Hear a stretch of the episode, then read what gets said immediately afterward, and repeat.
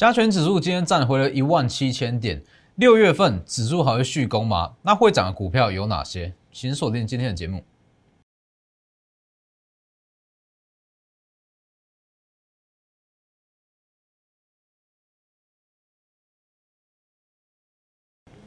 各位投资朋友好，欢迎收看真投资，我是分析师钟文真。今天加权指数大涨一百九十七点，正式站上一万七千点。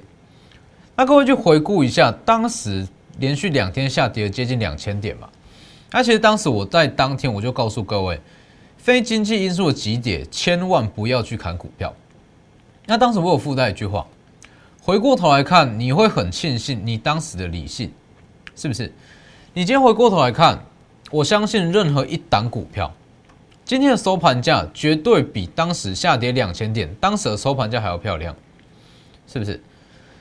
所以其实我一直在告诉各位，所有的不管是个股也好，还是大盘也好，其实你要看的是一个格局比较大的方向，不是说看当下的盘是看当下的变化。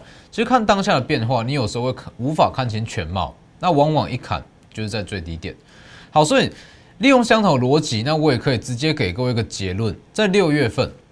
行情会很好，甚至是下半年最好的行情就在六月。好，等一下再来讲，还有包含说六月份会涨什么样的股票，还有说钢铁跟航运在六月份怎么走。哦，等一下一并来解析。那先加入我的 Lighter 跟 Telegram ID 都是 W 一七八 V 一七八，前面记得加小数。Telegram 以盘中讯息为主，Lighter 平均一天一折。那在一些比较盘势比较震荡剧烈或者说急跌的情况，我一定会第一时间告诉我该怎么去处理。大家可以去看一下我的 Telegram，大家可以去看我的 Telegram，看一下当时在五月十二号哦，急跌的当天，我是怎么告诉各位的？手上的股票千万不要去杀低，因为它是非经济因素的急跌，非经济因素的急跌，它回升的速度非常快，大约两周的时间已经回到了起跌点。好，那再加入我的订阅我的 YouTube，加上开启小铃铛哦，每天解盘都非常及时。那我告诉各位的也是比较贴近现实面的一些股票市场。好，那我们回到加权指数，很多人会说，从低点以来反弹也是大约是两千点哦，大约是两千点。那这样子的情况之下，六月份指数还会过高吗？其实就单论指数来讲，我认为说指数会强，但是不见得会过高。但是你如果再去细分，电子指数、电子类股会过高，所以其实我结论很简单，大家看一下，整个加权指数跟我当时预告的几乎是一模一样了。哦，当时这样下跌两千点下来嘛，大家可以去看一下，去看一下我 Telegram 文章都还在。事后回过头来看，你会庆幸当时的理性没有错嘛？五月十二号，那当天我特别讲。其实跟去年三月份的下跌情境是一模一样，唯一的不同在于融资。那融资的影响，它影响到只是下跌的幅度，所以是不是一模一样啊？甚至回升速度更快，大约是两周的时间，已经回到了起跌点，没有错嘛？那你今天回过头来看，我相信任何一档股票，你都会很庆幸没有卖在这个位置，因为今天就单以收盘价来讲啊。今天的价格一定是优于五月十的价格，没有错嘛？那其实这个东西就是我一直告诉各位的，其实你不能单看说哇，表面上啊指数下跌了就代表说转空还是怎么样，你要去分析说它里面的原因到底是怎么样。之所以指数会这么跌幅会这么强，说当时下跌两千点，是因为融资过高加上消息面的冲击，但是基本面没有变。我再强调一次。基本面不变，代表它回升速度会很快。相比起这种消息面的疫情的消息面，更可怕的叫做升息，叫做减码 QE。那减码 QE 跟升息预计在今年的第四季会出现嘛？所以最好做的行情是不是六月、七月、八月？就是以一样的逻辑下去推论的啊。所以你去看，以加权指数来讲。它包含说好，在这个位置不要去砍股票，我特别讲过。好，那经过了几天，我也特别告诉各位嘛，所有非经济因素的急跌，它只会有一种走势：第一，反复打底；第二，急拉；接着第一，本一比续涨，有没有？跟我讲的几乎是一模一样，是复制嘛？在这边开始震荡，急拉，急拉到一六六零零左右开始震荡，没有错嘛？这里开始震荡，好，震荡之后。昨天跟今天，我相信这两天的行情，你应该会发现到个股的涨势已经开始分歧。那这也跟我当时讲的是一模一样。剩下特定族群数字够强，本益比够低会续涨。所以整个六月份来讲，新台币今天还是持续在升值，这么大量新台币，六月行情绝对会非常好。只是说大盘加权指数它不见得会过高，但是如果去看电子指数，我认为过高几率非常大。哦，这个过高几率非常大，大家去看一下，加权指数看完了，看下新台币 这边，以新台币来讲。哦，今天是非常强势的。那这么大量新台币，它也只有电子股有这么大胃纳量去接收。好，那你再去看电子股，电子股加权指数，加权电子啦，哦，加权电子上应该说上市的电子类股，上市的电子指数，这是月线，月线收的非常漂亮，刚刚好就是在五日均线，是不是？那预计这么大量的资金，电子指数六月份要过高，没有太大难度。好，贵买电子哦，贵买电子也是非常漂亮，刚刚好收在五日均金五日均线之上啊。那以以目前的资金量来看，一样六月份要过高，其实不是说太难的事情。那当然，这种技术面说五日均线电子类股转强这个东西，我认为说 我会去用这样子的方式去评断说，好，六月份的行情会很好。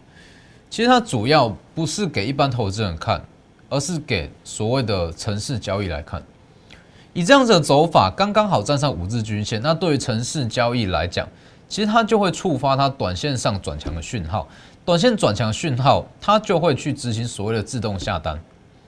那可能在六月份就会大量去买进电子股，加上现阶段资金又这么多，新台币这么强，所以结论就是刚刚所讲的，加权指数在六月份会上涨。但是不见得会过高，但是如果去看电子类股、电子指数，过高的机会就很大。那钢铁跟航运，我的看法不变，这是一个全年趋势。那如果说钢铁好还是航运好，哦，详细的分析在我的 Telegram，大家可以加入去看。好，那总之来讲，整个六月份电子类股会很强。那短线操作，钢铁跟航运可以去搭配操作。所以你去看今天的股票，今天的股票。像是钢铁，那我们就今天早盘先出场嘛。这里不是说钢铁不好，只是我讲过，钢铁我就拿来当短线操作，我讲很清楚，短线操作。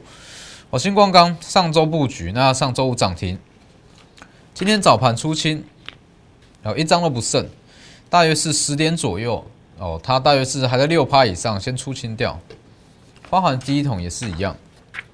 上周五涨停，那今天手上有持股的全部出清，大约是在十点左右的涨停价，全部出清。不是说不好，而是说短线上有更好的标的，所以我就这样去分段操作。因为我讲过，钢铁跟航运，它再怎么讲，它还是经济循环股，它是一个大的趋势，大的趋势你不可能说现在买一直报到明年后年。那最好的方式一定是短线操作。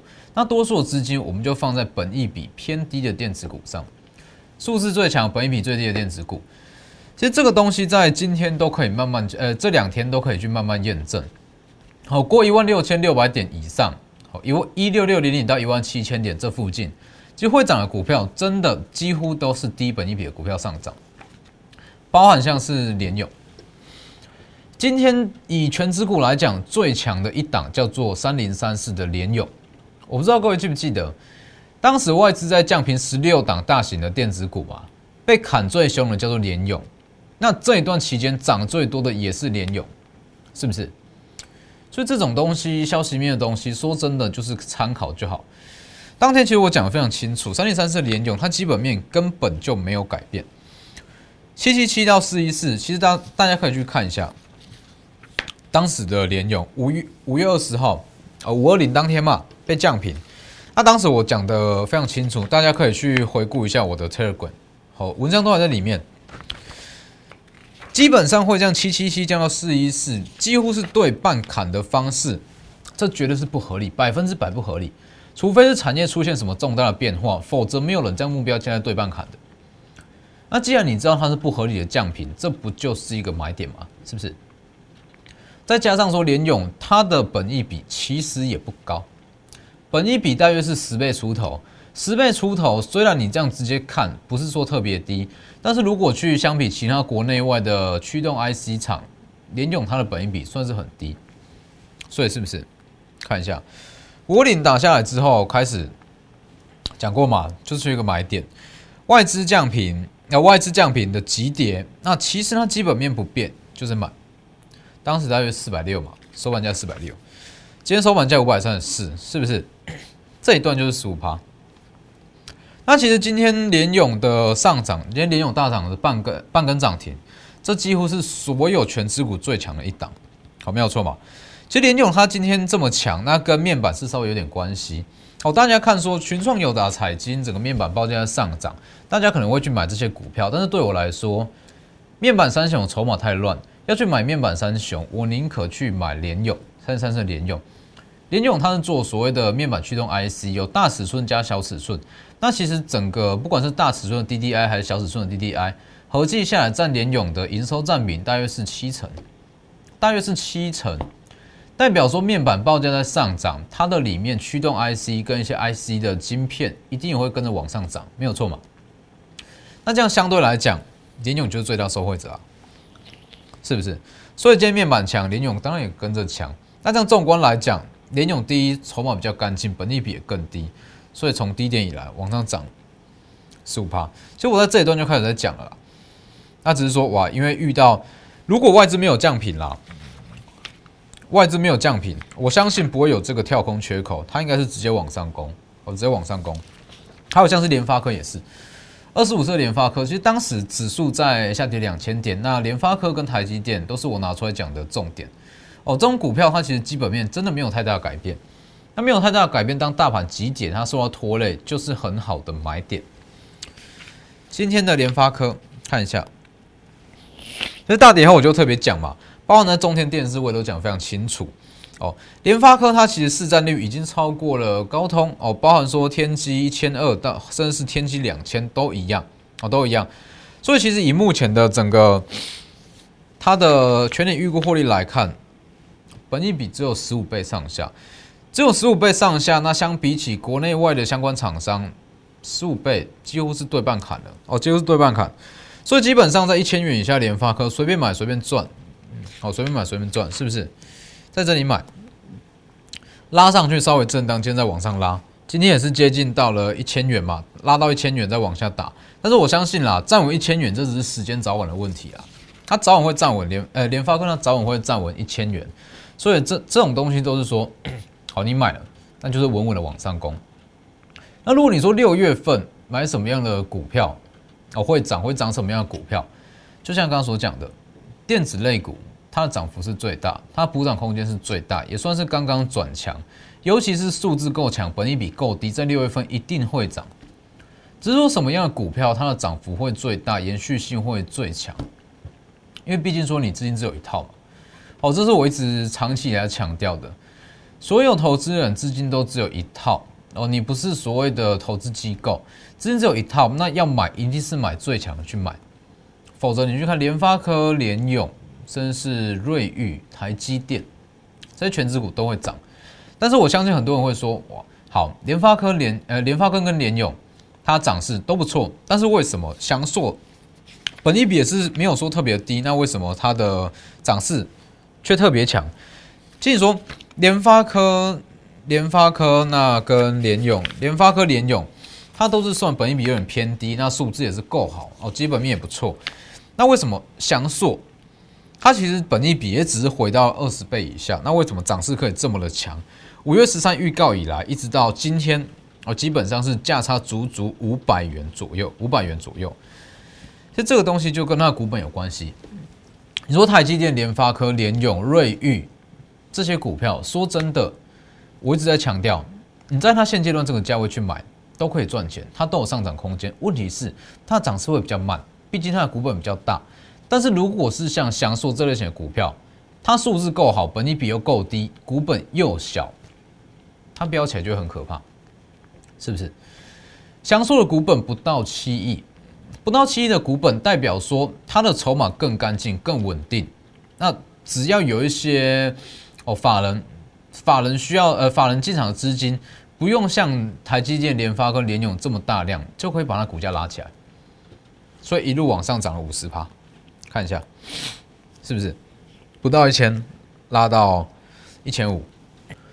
所以六月份如果要把资产的使用效率拉到最高，因为我讲过，以下半年来讲，最好做的月份、最好赚的月份就是六七八月。进入第四季会有联准会的干扰，会有升息的干扰，会有减码 QE 的干扰，所以最好赚在六七八月。那你一定要把握这三个月的时间点。集中资金浓缩持股，但你要去集中的持股，就是说什么样的股票它最强，那它的本益比跟数字都会够好，就像是享受这样子的股票。那当然，你如果说要把资金使用率拉到最大，那把获利拉到最大的话，你一定不会是去买台积电，没有错嘛？因为它的股本太大，它的股本太大，它没有办法走出像享受这样子的走势。那要有享受这样子的走势，第一，本比够低，数字够好，那再来，股本不能太大，所以这个时间点我们针对的就是这类型的股票，也不要太小，那就是刚刚好，中小型股，贵买指数里面的中小型股，它的产业趋势正确，那数字够强，本比也够低，就会是六月份的主流。所以你去看享受，看一下，为什么联发科？那联发科联勇。它都一样是低本一笔的股票，那联永，虽然我觉得说联永它涨幅十五趴也是非常不错啦，哦，这样子价差四百六到五百三，也是大约是六十元的价差，哦，这也是不错。但是为什么联永十五趴，联发科十趴，那享受就可以到五十趴，就是因为股本小嘛，股本小获利又好。五月十四号，五月十四号，哎，五月十三号预告，享受外资认养股。五月十八号涨八趴，半根涨停。五月二十五号，哦小涨，当时我特别讲不要去追一百三，哎一千三以上，本一比已经偏高。那你可以去续报。好，五月二十六再涨八趴，是不是？那一直到今天，一样是持续在往上攻。五成基本上你在这个位置去卖，随便卖就是五成，随便卖就是大约是五百元左右的价差，股本不到七亿，只要有任何的外资投信开始进场，涨势就会非常凌厉。还有包含像是瑞鼎，瑞鼎它主要是也是一样，它比较偏向是驱动 IC 这部分，它的本益比也够低，全年预估获利多少我就不讲，毕竟说它是新贵股票，哦风险比较高。本比之冠嘛，开始在往上拉，从低点大约是算三百元就好哦，算三百元到今天的三百八，也是大约是两成的获利，两成的空间。那当然，像瑞典这种股票，目前本比还是偏低。那如果说资金开始在进场，涨势会非常的强。所以这样纵观下来，其实很呃，整个电子类股，你就可以发现到，其实低本一比数字够强的股票都开始在动了。那现阶段要做的，就是我在一六六零零点不断强调的，请你去浓缩持股，浓缩持股，集中资金。那我们要找的、要买的，就是像翔硕这类型的股票，数字够好，股本又够小，它往上飙的速度就会非常的、非常的快。其实这个逻辑还是这样啦，大家去看。其实很多人在问啊，说。哎，老师，我看什么？猫猫股票它的本益比啊，它它的 EPS 或者说它的本益比，哎，不，好像不是你讲的。当然了，你在网上 Google 的任何的看盘软体查到的 E EPS，这都是历史的啊，过去的 EPS 来去判断它的本益比啊。但是本益比你是要用未来的 EPS 啊，未来的 EPS 你才可以精准算出它目前的本益比嘛。哦，所以你其实，在很多网络上看到都是用它历史的 EPS 去算它的本益比，当然会失真啊。哦，所以如果说你抓出它未来的 EPS，代表说你可以抓出它的股价跟本益比，只要市场认同度高，法人呃像是投信、自营商，甚至是外资开始在进场，它股价自然会往上。本益比不到十倍，说真的，本益比不到十倍，那如果说它的股本又够小，哦，本益比不到十倍，那股本又够小，这个样子其实。它只要说从可能说八倍九倍，那回到十二倍十三倍左右，它的股价就是跟着往上拉三成。所以我才会直说，在六月份，只要你资金够集中，持股够浓缩，那针对一些本益比不到十倍的股票，它要往上涨三成，轻而易举。所以我觉得说，六月份，那如果说六月份定一个目标的话，其实很简单。六月份这样子的行情，那配合上这样子的整个技术面，那整个资金面啊都非常的强势哦。尤其是这张图，再给各位看一次。五月十六号预告，八月底央行会在 Jackson Hole 央行年会释出减码 QE 升息政策，这是预告哦，这是预告，大家可以去验证一下。那如果确实在八月下旬释出，代表说今年第四季的台股会非常难操作，要赚就是趁六月、七月、八月哦这三个月去赚。